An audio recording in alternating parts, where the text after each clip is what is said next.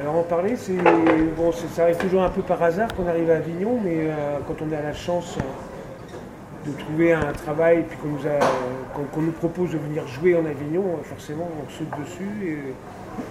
Et, donc j'ai commencé, j'ai oui, eu la chance de commencer par un spectacle qui a bien marché en plus, qui s'appelle Barou Faccioggia de Goldoni. Et puis après, j'ai été repéré par une autre compagnie qui m'a fait travailler à nouveau. Et hop, j'ai- fait tous les Avignons comme ça. Enfin, ça s'est succédé. euh, c'est de la chance, quoi. C'est beaucoup de chance. Comme euh, je trouve qu'on. Bon, c'est un peu dur de. Je vivais à Paris. Et l'intermittence, c'est quelque chose d'un peu embêtant. Enfin bon, je joue 40 fois, 50 fois par an. Et je trouvais que c'était pas assez. Donc j'ai écrit un spectacle pour. euh, pour déconner, voilà, qui s'appelle Johnny Perpète. C'est un spectacle écrit avec des paroles de chansons de Johnny. Et ça a fait, euh, ça a fait vraiment un buzz. J'ai joué mille fois le spectacle. Enfin, bon, euh, ça fait 20 ans que je le joue. euh, et je le joue, euh, je sais plus quand, enfin mercredi, enfin bon, euh, la prochaine, non, bah, jeudi, enfin bon, la prochaine fois ici, puisque je fais les trois spectacles en alternance. Donc voilà, alors, donc ça y est, j'ai quitté un peu Avignon, mais Avignon, c'est un truc, c'est. euh, c'est l'alu d'être ici. Enfin bon, euh, il y a une excitation. Il y a une magie. euh, Il y a une magie. il y a une magie, tu vois les gens qui courent pour aller au spectacle, tu vois les gens qui tractent plus ou moins bien, enfin bon. Voilà, c'est c'est extraordinaire. Mais c'est hyper dangereux par contre. Parce qu'il y a des compagnies qui ici vont laisser leur peau. Qui, qui vont pas. Il y a des gens aujourd'hui qui n'auront pas vu un spectateur. Ah oui. Oui. Réellement. Ouais. Ils n'auront vu personne. Regardez, nous, on est quand même. euh, on était quatre. Dans la réalité, on est quatre. Donc euh, voilà. Il y a des gens qui n'auraient vu personne, qui partent d'Avignon, pas un seul spectateur. Et pourtant, il faut manger, il faut se loger, il faut louer la salle. euh. Moi, j'ai une grande chance, je suis accueilli ici. Je paye pas. Mais, euh, mais par contre, pour ceux que ça marche, pour ceux à qui ça marche, j'ai rendez-vous aussi avec les, professionnels et les acheteurs éventuels. Donc, euh, c'est pour ça que moi chaque année je suis là. Et j'adore ça. Et quand ça finit, je suis triste. Encore un an à attendre.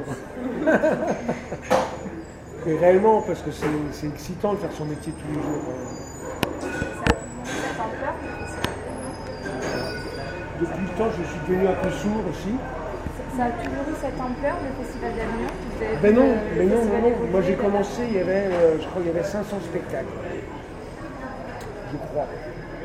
Mais hier, je parlais avec un copain, Pascal Papini, qui était le directeur du conservatoire ici. Il disait que le, le œuf, à un moment, il y avait 80 spectacles. Quand ils sont arrivés à 100, ils ont dit on ne pourra jamais aller plus loin. On ne pourra jamais aller plus loin. On est à 1500 spectacles. Et je ne critique pas. hein, Enfin, voilà, c'est bien qu'il y ait un festival qui offre la possibilité de se produire sans, euh, sans être sélectionné avant. quoi. Ici, tu arrives, si tu as fait un spectacle, tu peux jouer. Ça vaut ce que ça vaut. Mais c'est une grosse prise de risque, bien sûr. Bien sûr. Et financièrement, c'est un investissement. C'est c'est le. c'est- c'est le metteur en scène qui prend les risques. Je crois que c'est la salle qui euh, recrute Ah non, non, non, non, c'est les gens qui jouent ici, qui qui, prennent des risques qui louent la salle. Ah, qui louent. Alors, j'ai aucune idée de combien c'est les locations. mais- J'ai fait, euh, j'ai assisté euh, à une représentation euh, de la Strada euh, par une femme qui vient exprès de Corse pour jouer cette pièce. Euh, les gens qui louent le, le théâtre, ils prennent 80% euh, de la De recette. de la recette. Mais là encore, ça va quoi. Mais quand tu dois annoncer euh, que je sais pas, que tu payes 20 000 euros, enfin, mais Ah oui, c'est. 30 000, c'est de si ordre- c'est au moins de cet ordre-là. hein. C'est zéro, pourcentage de zéro, tu n'as pas de frais. quoi. Voilà. Et euh, donc moi, le- la grosse difficulté que j'ai en réalité, la, la seule fatigue que j'ai ici, c'est d'arriver à 18h25 et de me poser la question est-ce qu'il y aura quelqu'un ou pas? C'est le truc le plus fatigant de ma journée. Bon, bah, je tracte un peu, j'ai du plaisir à le faire. Enfin, c'est parler aux gens de. Ça marche pas du tout, le tractage, hein, faut le savoir. Ouais, Ah, non, vous n'êtes pas venu avec le tractage. non, il y en a, on en a une montagne, hein. on se Ouais. toute la journée.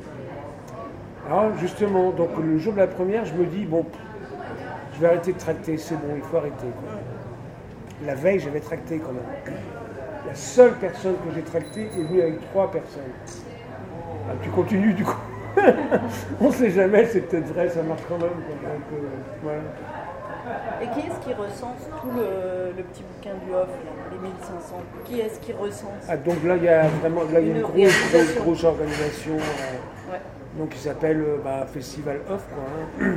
Il y a des salariés à, à l'année. enfin, oui, c'est une grosse entreprise hein, qui génère un chiffre d'affaires pas possible. Parce que déjà, nous, donc, il y a 1400 spectacles, 1500.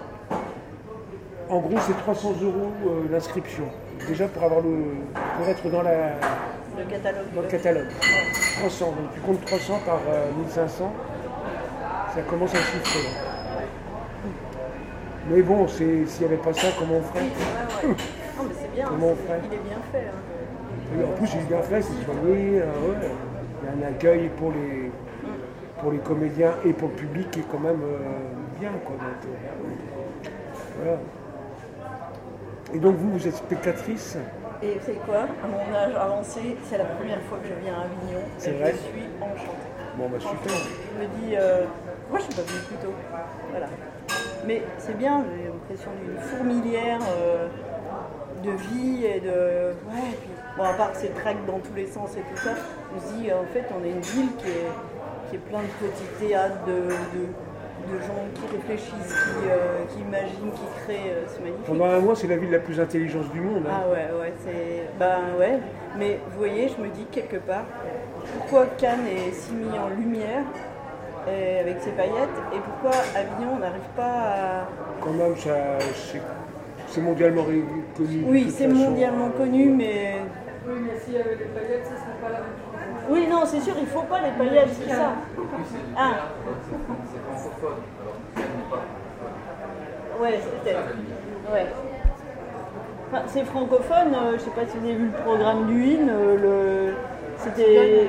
Oui, Antigone en japonais, là, c'est ça Euh, C'est ambitieux quand même, hein ça reste fortement francophone. Ouais. Ah, Théâtre, c'est pour des gens qui ont en français comme langue maternelle. Eh bien, là, vraiment, on aura appris que c'était pas une barrière finalement.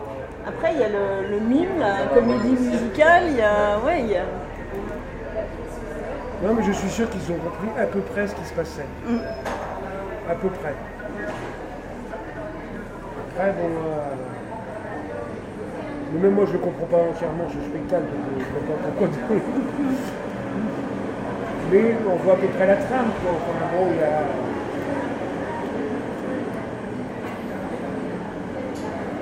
Il m'a confié qu'il pensait que vous étiez un poète fou. sans doute. Mais de toute façon, il y a de ça. Il a tout compris. Ça, et c'est pas tout à fait. Déjà, déjà euh, Marcel Le Guillou euh, vient de Bretagne et en Bretagne, nous avons- ils ont Tristan Corbière. Tristan Corbière est mort à 30 ans, en 1810. Les Amours Jean, il, il va vous en parler parce que Marcel le connaît autant que moi. C'est un grand poète de, hyper, hyper réaliste. hein. Tristan Corbière a donné naissance à l'hyper-réalisme en France. C'est magnifique ce qu'il y a. Il faut acheter Les Amours jaunes de Tristan Corbière. Les âmes, les âmes jaunes. Les Amours. Les amours jaunes. C'est bon, chez, chez Gallimard, hein, c'est Gallimard Poésie. C'est impressionnant ce, ce bonhomme. et- C'est rare de rencontrer des. Tristan. Tristan. C'est de la poésie.